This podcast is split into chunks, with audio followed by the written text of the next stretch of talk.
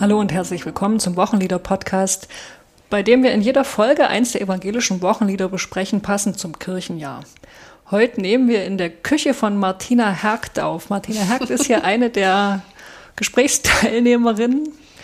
Und Martina, wo arbeitest du? In der Arbeitsstelle Kirchenmusik in der Sächsischen Landeskirche. Und ich arbeite in der Ehrenamtsakademie, auch in Sachsen, und zwar in Meißen. Ich bin Pfarrerin und Theologin. Ähm, das Lied, das wir uns heute vorgenommen haben, heißt Lobe den Herrn meine Seele. Nicht zu verwechseln mit Lobe den Herrn mhm. oh meine Seele. Ja, genau. Das ist nämlich EG 303. Aber wir reden heute über das Lied in EEG 14, also im Ergänzungsheft zum evangelischen mhm. Gesangbuch Nummer 14. Oder wer das singt von Hoffnung zu Hause im Schrank hat, da ist es die Nummer 77. Mhm. Der Texter und Komponist des Liedes ist Norbert Kissel und es ist eins der Wochenlieder für den 14. Sonntag nach Trinitatis. Lobe den Herrn meine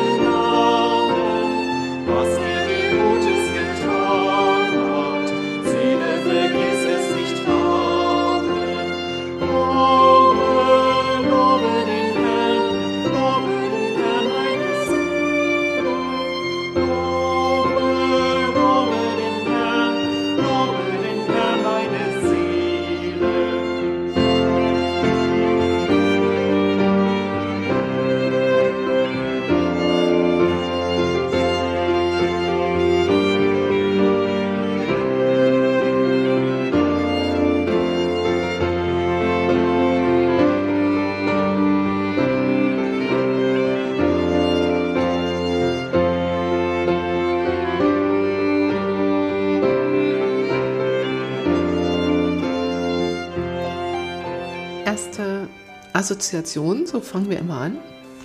Mir ist das Lied mal eindrücklich begegnet bei der Beerdigung eines Pfarrers in einer vollen Dorfkirche und der Pfarrer hatte, also der wusste, dass er sterben muss, der war sehr schwer krank und hat den Beerdigungsgottesdienst schon vorgeplant und hat sich das Lied dafür ausgesucht.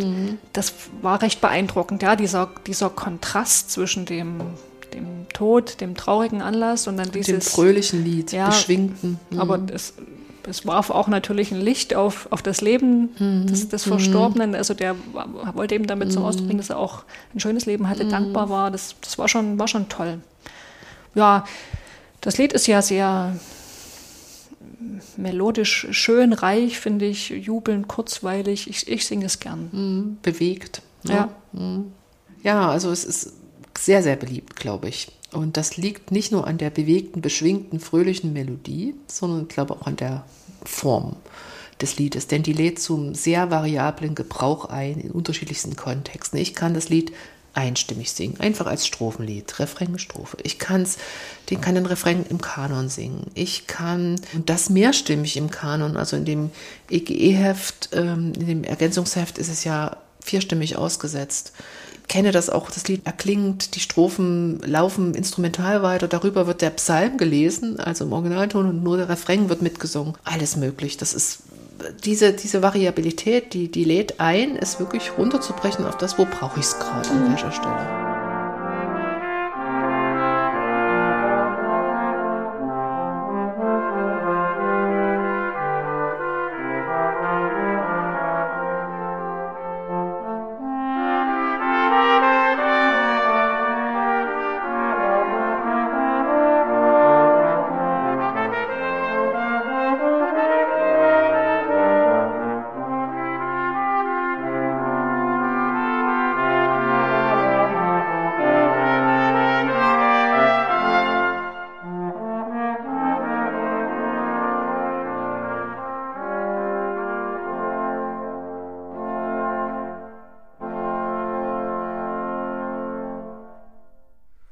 Norbert Kissel ist der Komponist und Texter dieses Liedes. Norbert Kissel ist Jahrgang 1960.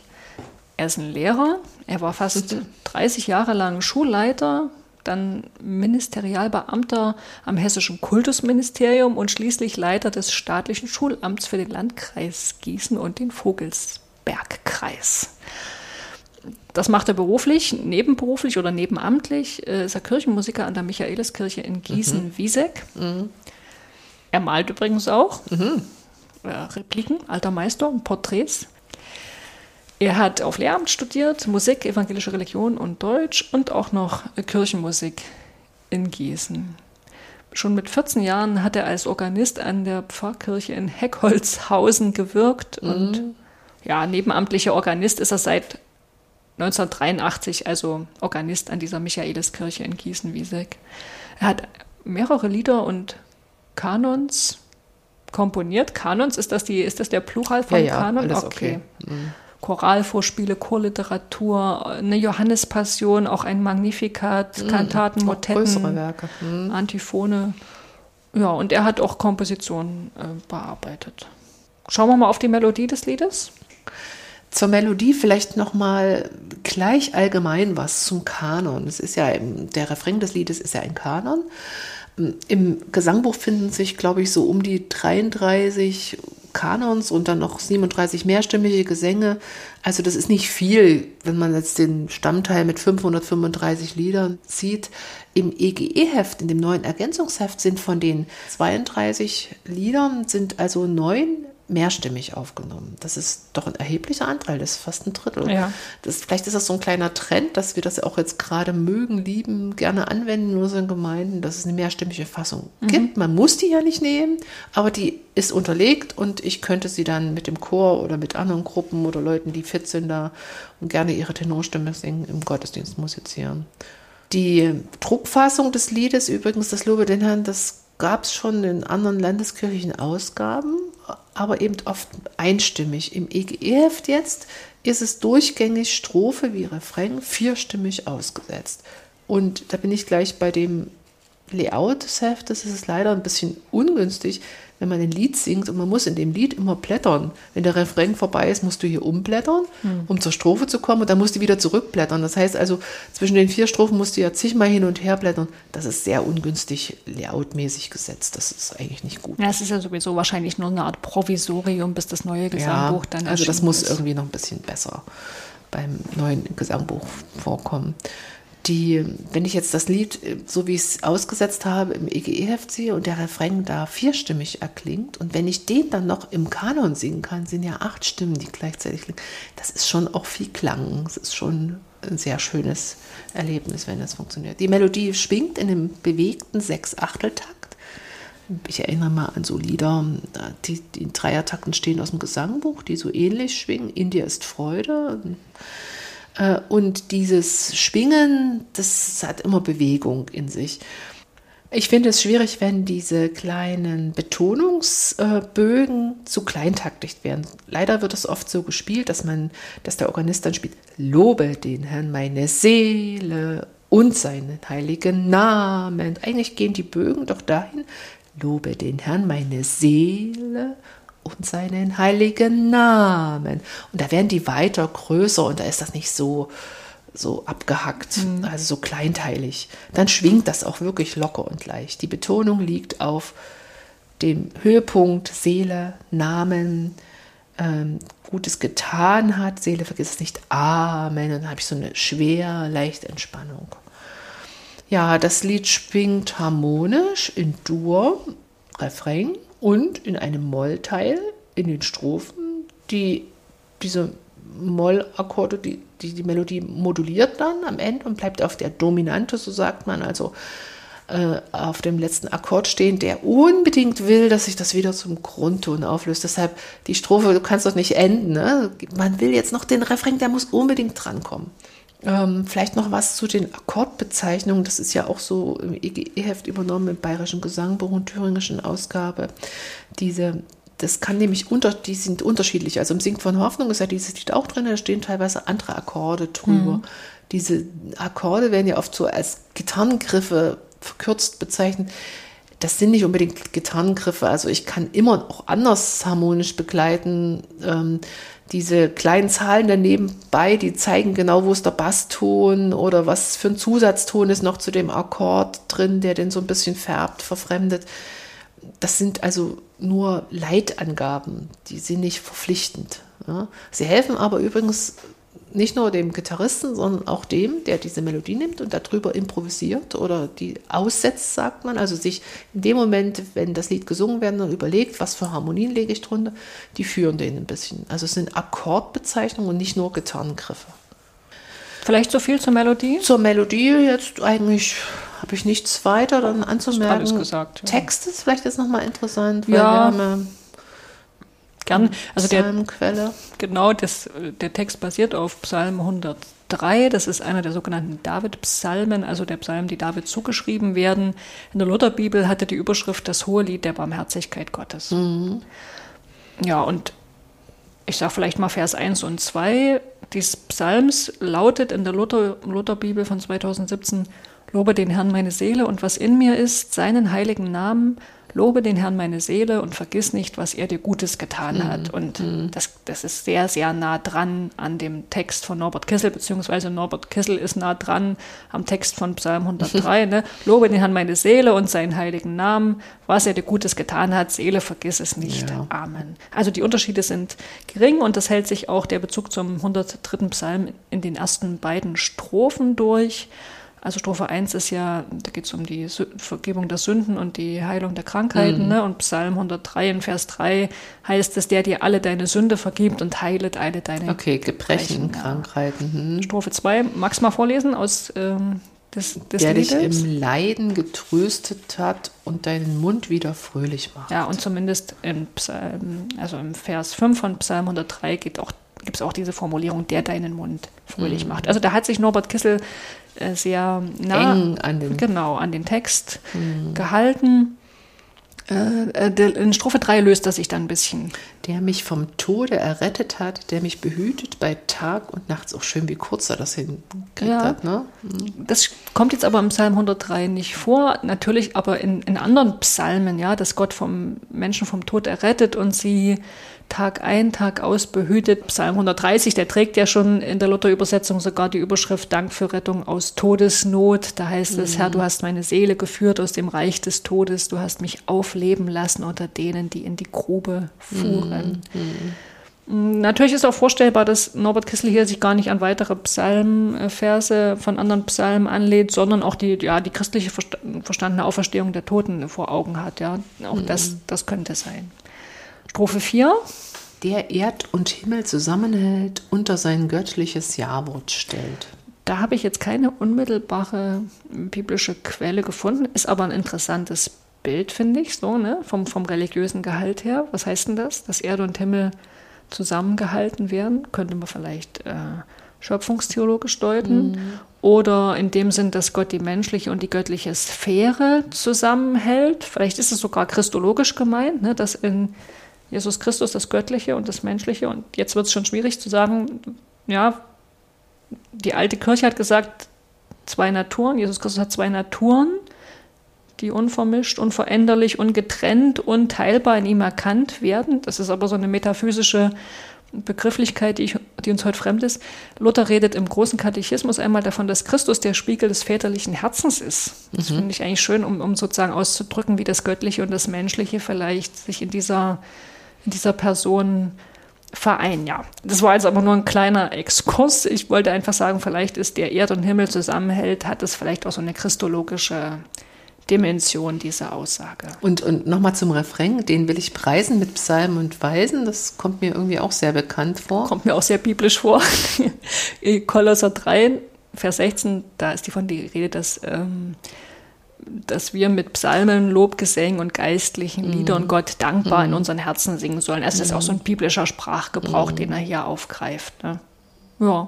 Ja, das ähm, Lied steht ja an diesem Sonntag. Welche Beziehung hat es denn zum Proprium? Also der 103. Psalm ist, glaube ich, da ist doch der zweite Vers der Wochenspruch. Genau. Ne?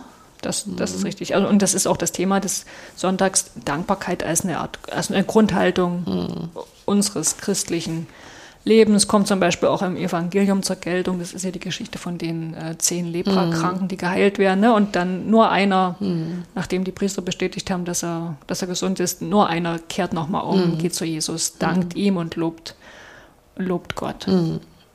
Ja, und der Psalm 103, der ist auch der, der Ursprung des Halleluja-Verses an diesem Sonntag. Allerdings der, der Vers 13. Wie sich ein Vater über Kinder erbarmt, so erbarmt sich der Herr über die, die ihn fürchten. Das spielt jetzt im Lied keine Rolle. Zeigt nochmal, dass der Psalm 103 sozusagen den großen, äh, vielleicht man könnte sagen Resonanzraum, das klingt jetzt ein bisschen abgehoben, aber dieses des Sonntags so bildet. Übrigens im Perikopenbuch steht der Hinweis, dass der Sonntag wenig geprägt sei und man ihn deswegen auch gut durch das Proprium des Michaelistages ersetzen könnte. Das finde ich nur bei dem Sonntag. Ich finde, der ist, da ist die Prägung irgendwie viel deutlicher als an anderen Sonntagen, wo ich eigentlich nicht so richtig sagen kann, was, was das Thema ist. Fand, fand ich eine lustige Anmerkung. Ja, gucken wir mal, wie wir das Lied dann einsetzen, ganz konkret äh, im Gottesdienst. Man muss sich ja gar nicht bemühen. Das Lied wird ja ganz oft gewünscht Ja. und von daher. mm. Also man könnte ja schon den, den Psalm des Sonntags, es ist eigentlich Mhm. ein anderer Psalm, nämlich Psalm 146, könnte man locker durch den 103. Psalm auswechseln und das heißt, dieses Lied gar nicht als Wochenlied singen, sondern als Psalmlied Mhm. des Sonntags. Na gut, das passiert oft am dritten Sonntag nach Trinitatis. Da Da, ist ist, ja der 103. Psalm, äh, der Wochenpsalm und dann wird das da oft schon gesungen. Mhm. Aber da auch noch ein Tipp, nichts doppelt machen, nicht den Psalm lesen und dann das Lied singen lassen. Das Ja, das ist keinen viel. Sinn. Ja.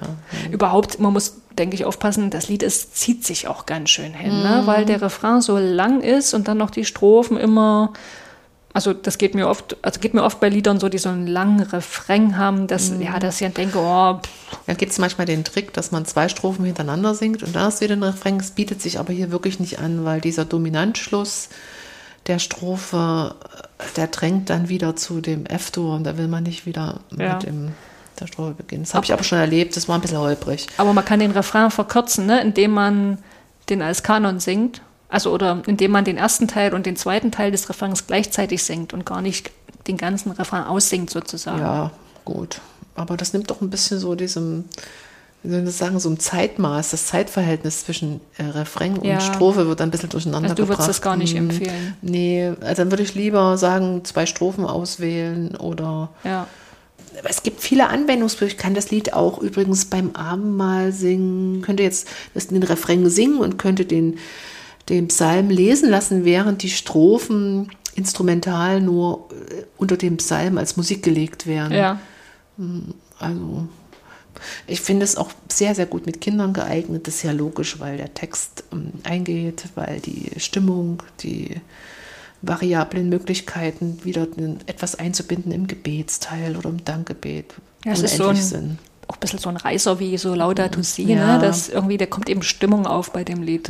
Hier in Leipzig in einer Osternacht, da wird das Lied dann zum Auszug gesungen aus der Osternacht und da hat ja jeder so eine Kerze. In der Osternacht wird das Osterlicht entzündet und dann haben alle diese Osterkerzen in der Hand. Und da es ja noch dunkel ist in der Kirche, geht man dann so, gehen die so den Mittelgang raus und das, das macht solche schönen Schleifen und da siehst du dann so eine Lichterkette und da wird gesungen, lobe den Herrn endlos. Auf dem Platz wird noch, werden noch die Strophen gesungen und dann geht man mit diesem Psalm in die in den Ostertag. Das ist auch sehr schön. Also Ja. das passt auch zur Atmosphäre. Kann ich mir gut vorstellen. Ja, Hast du noch irgendwie Tipps für Sätze und Bearbeitung des Liedes? also nach wie vor der Tipp, bitte nachschauen auf unserer Website www.kirchenmusik-sachsen.de. Dort haben wir Begleitsätze und ähm, Chorsätze aufgeschrieben. Allerdings muss ich sagen, bei dem ist ja schon alles da. Äh, wenn ich einen vierstimmigen Chorsatz habe, wie jetzt in dem EGE-Heft, dann kann ich den genauso vierstimmig auch an der Orgel spielen. Aber es gibt natürlich auch andere Möglichkeiten. Ja, das war's. Dankeschön, dass Sie uns zugehört haben und danke, Katrin. Bis zum nächsten Mal.